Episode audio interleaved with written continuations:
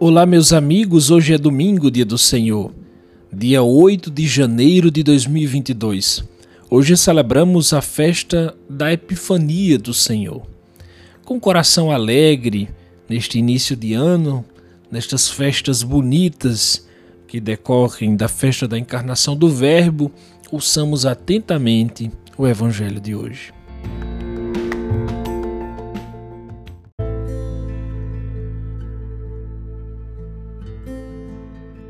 Evangelho de Jesus Cristo, segundo Mateus, capítulo 2, versículos de 1 a 12.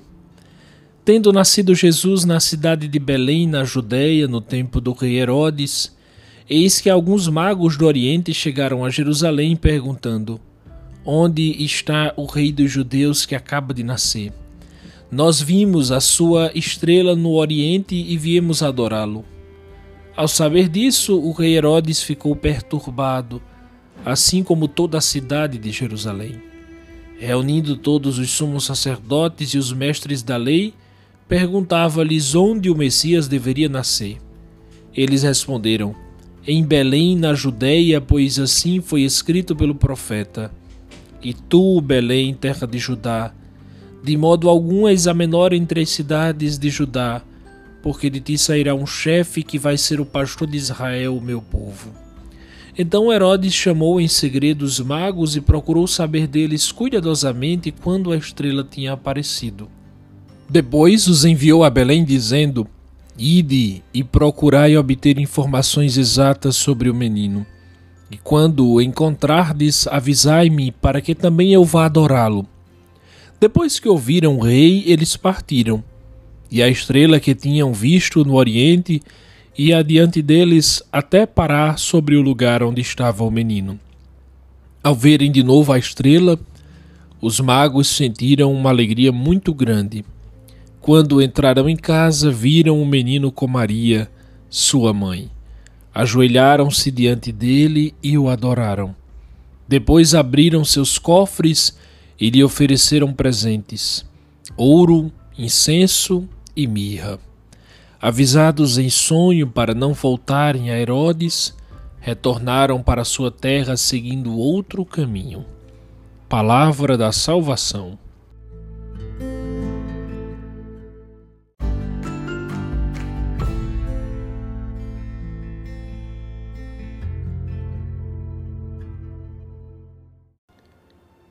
Meus queridos amigos, hoje é o segundo domingo do ano de 2022, ainda estamos no início deste ano. E a liturgia reserva este domingo, né, depois da oitava de Natal, ou seja, depois do Natal em si, para a solenidade da Epifania do Senhor. E o que quer dizer Epifania? Esta palavra Epifania quer dizer manifestação. Trata-se da manifestação do Senhor a todos os povos. Santo Agostinho diz, abre aspas, celebramos há alguns dias o dia em que o Senhor nasceu entre os judeus. Celebramos hoje o dia em que foi adorado pelos pagãos. Naquele dia, os pastores o adoraram. Hoje é a vez dos magos. Fecha aspas. Então vejam, o Senhor manifestou-se aos judeus isto é, aos pastores. Na semana passada nós ouvimos e meditamos aqui o Evangelho. E agora ele se manifesta aos pagãos. E qual o simbolismo disso? Né? Aqueles que ninguém esperava que ele fosse se manifestar, representados pelos magos, que vieram adorar o rei dos judeus, recém-nascido em Belém, como narra o evangelho escutado. Esses são os magos. Então recordem que os magos não são judeus. Por isso, hoje é a festa da adoração daqueles que não fazem parte da raça de Israel. Os magos são é, homens como nós, que não fazem parte da raça uh, dos escolhidos, da raça eleita, ou seja, todos nós. Hoje a festa é nossa daqueles que antes estavam sem Deus e sem esperança no mundo, mas que com a encarnação do Verbo não é, é foram acudidos, foram alcançados por Deus, foram olhados por Deus. Por isso, hoje também celebra-se a universalidade da igreja. Vejam que interessante. O cristianismo não é uma religião para alguns. Não. O cristianismo é a religião para todos. Nós somos chamados a falar e levar Jesus a todos. João Paulo II diz: participam desta festa, tanto os que já chegaram à fé, como os que se põem a caminho para alcançá-la. Participa desta festa a igreja que cada ano se torna mais consciente da amplitude de sua missão. A quantos homens é necessário levar ainda a fé? Quantos homens é preciso reconquistar para a fé que perderam? Numa tarefa que é às vezes mais difícil do que a primeira conversão. Isso é verdade. Muitas vezes a gente evangelizar alguém que eh, não tem uma vivência de igreja, mas que tem uma caricatura de igreja, uma caricatura de fé, de caminhada de fé, é muito mais difícil do que eh, seria evangelizar a pessoa do zero. No entanto, diz o Papa João Paulo II, a igreja, consciente desse grande dom, o dom da encarnação de Deus, não pode deter-se, não pode parar nunca. Veja que lindo, a igreja não pode parar nunca. E por isso nós que somos igreja, não podemos parar nunca. Deve procurar continuamente o acesso a Belém para todos os homens e para todas as épocas. O Papa João Paulo II diz: a Epifania é a festa do desafio de Deus. Que coisa linda! A Epifania é a festa do desafio de Deus. Por que o Papa disse isso, meus irmãos? Porque nessa festa nós somos lembrados que Cristo tem que ser anunciado a todos. Quem encontra-se com Ele descobre a verdadeira alegria de uma vida, meus irmãos. Vejam o versículo 12 do Evangelho de hoje. Diz que os magos, depois de terem encontrado Jesus, seguiram por outro caminho. Outro caminho. Quem encontra Jesus não caminha mais pelas mesmas estradas. Quem se depara com ele não vê mais a vida do mesmo modo. Quem se toca com ele ah, meus irmãos, quem se toca com ele jamais, jamais poderá ser o mesmo. Vejam, os magos eram sábios que perscrutavam o céu, não para procurar ler o futuro nos astros. Eles faziam isso até para obter um certo lucro. Eles eram homens à procura de algo mais, em busca da verdadeira luz em busca de um caminho para percorrer na vida. O Papa Bento XVI diz: Talvez o melhor modo para conhecer melhor estes magos é compreender o seu desejo de se deixar guiar pelos sinais de Deus. Meus irmãos, os magos entendiam que Deus era o Senhor de toda a criação. E eles buscavam ali a sua sabedoria nos sinais. Os sábios, meus irmãos, eram como os antigos, que alguns de vocês que me ouvem né, talvez tenham conhecido. Eles fazem uma pergunta como uma afirmação: Onde está o Rei dos Judeus que acaba de nascer? Vimos a sua estrela no Oriente e viemos adorá-lo. Reparem, nós viemos adorá-lo. Depois o Evangelho diz que quando eles encontram Jesus, eles prostraram-se, suas palavras do Evangelho, e adoraram-no. Eita que homens sabidos! Prestem bem atenção, meus irmãos. Os magos sabiam que a essência humana, que a natureza humana é uma natureza de adoração a Deus. Ou seja, o homem foi criado para Deus. Nesse sentido, crer em Deus não importa somente a quem se dispõe à fé. Não. Crer em Deus importa para quem é humano. Não crer, segundo uma antropologia cristã, é viver de modo incompleto. A própria palavra cultura tem a ver com a palavra culto. Portanto, nós somos chamados, nós fomos criados para adorar a Deus, indo adorar o Senhor os magos encontram Herodes. Mentindo, ele diz que quer adorar o menino e pede aos magos que deem notícias a ele, porque ele quer também ir adorar o bebezinho. Sobre esse pedido de Herodes, o Papa Francisco, de modo tão belo, é lindo esse texto. O Papa Francisco diz: Na realidade, Herodes adorava apenas a si mesmo. E por isso, com uma mentira, o que ele queria era livrar-se do menino. Que nos ensina isto? Que o homem, quando não adora a Deus, é levado a adorar-se a si mesmo.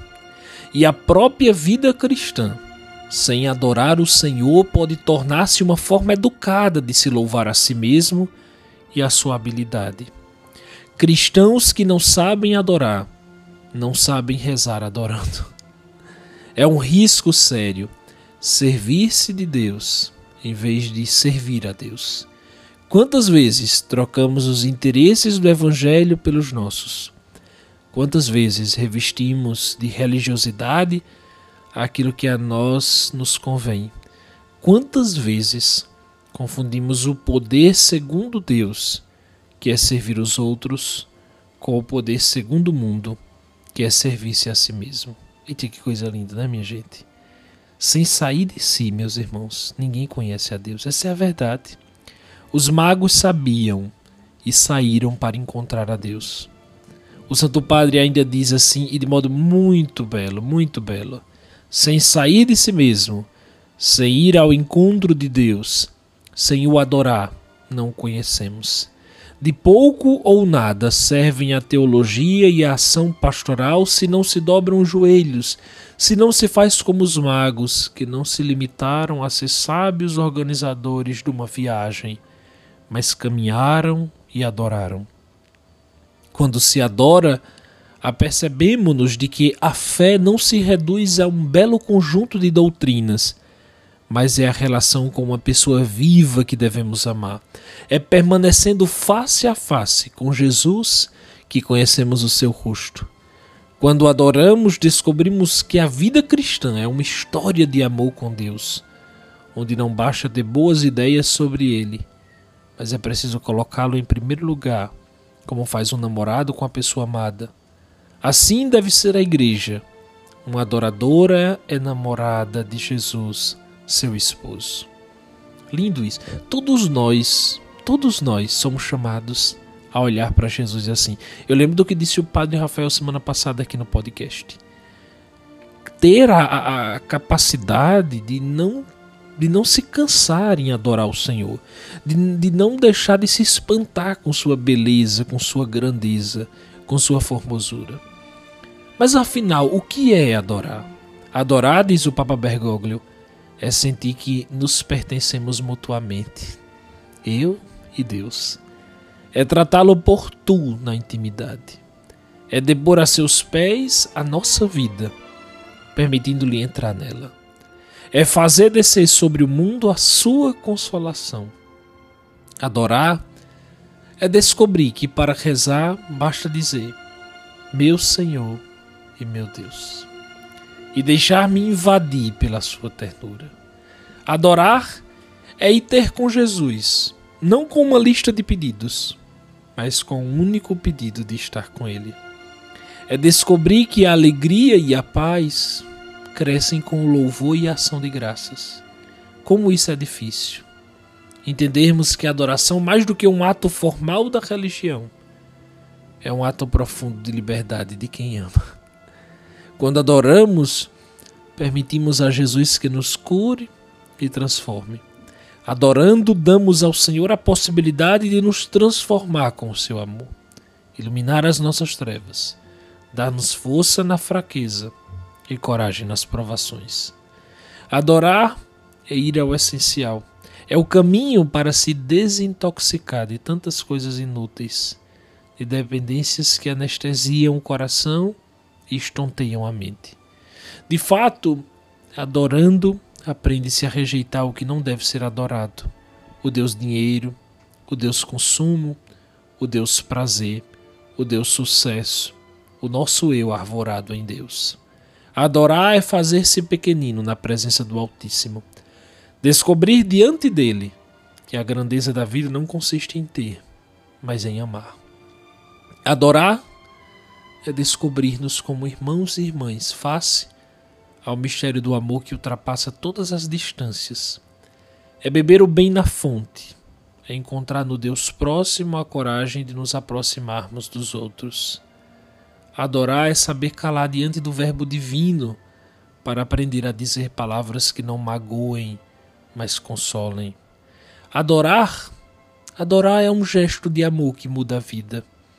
É fazer como os magos, levar ao Senhor o ouro para lhe dizer que nada é mais precioso do que ele, oferecer-lhe o incenso para lhe dizer que só com ele se eleva para o alto a nossa vida, apresentar-lhe a mirra, como elas se ungiam os corpos feridos e dilacerados, como promessa a Jesus de que socorreremos o próximo marginalizado e sofredor, porque nele está o Senhor. Que coisa maravilhosa, que texto lindo. Tudo isso é adorar. E no final, adorar é se inclinar na nossa pobreza diante da grandeza do Senhor. Se inclinar. A gente não sabe o que dizer, a gente não sabe o que falar, a gente não sabe muitas coisas, não é? Mas a gente se aproxima dele, da sua grandeza, que por vezes nos causa medo. A grandeza de Deus muitas vezes nos causa medo mas a gente se aproxima com toda humildade, com toda honestidade, se inclina diante dele e depõe o coração diante dele. Meus irmãos, eu gostaria aqui, até já nesses últimos minutos, lembrar que o Evangelho diz que eles trouxeram presentes. Mas, meus irmãos, pensemos bem. Estes homens não teriam oferecido seus tesouros se antes já não tivessem dado seus próprios corações. O Papa João Paulo II diz: ao se aproximarem, eles se abrem a si mesmos diante dele, com o dom interno do próprio coração. Que coisa linda! Diante de Deus, dão o seu próprio coração, que é o maior presente que nós podemos dar. A gente poderia pensar hoje que não adianta oferecermos tudo ao Senhor se não somos capazes de lhe oferecer o nosso melhor que é o nosso coração, a nossa vida, o nosso tempo. Meus irmãos, o tesouro, né, a, a moeda mais cara do mundo de hoje é o tempo. E muitas vezes nós não, não damos ao Senhor nosso tempo, né? Então, há tantos irmãos que oferecem um mundíssimo à sua paróquia, a uma comunidade, mas são incapazes de oferecer a Deus o seu tempo, o seu coração. Eu sempre digo lá no projeto: é muito fácil chegar lá no projeto, enfiar a mão no bolso e dar uma grande quantia. O difícil é se comprometer, é gastar a vida, é andar como os magos fizeram para prestar adoração ao Senhor. O verdadeiro tesouro que podemos oferecer a Deus é o nosso coração, é o nosso tempo. Muito mais valioso do que ouro, incenso e mirra. Aqui, meus irmãos, está o centro da festa de hoje reconhecem a Deus e encontram-se com Ele. Neste domingo, que ao encontrarmos Jesus, possamos sinceramente adorá-lo de todo o coração, como fizeram os magos, e lhe oferecermos o nosso coração, nossa vida, nosso tempo, nossos melhores presentes, certos de que Ele é a nossa verdadeira paz, a nossa verdadeira segurança e consolo Amém. Meus caros irmãos, uma alegria mais uma vez estarmos aqui. Amanhã, segunda-feira, dia 9, a igreja celebrará o batismo do Senhor, a solenidade do batismo do Senhor. Não é uma sucessão de festas após o Natal do Senhor. No próximo domingo já retornaremos ao tempo comum. A você um ótimo domingo, um grande abraço e até a próxima semana, se Deus quiser.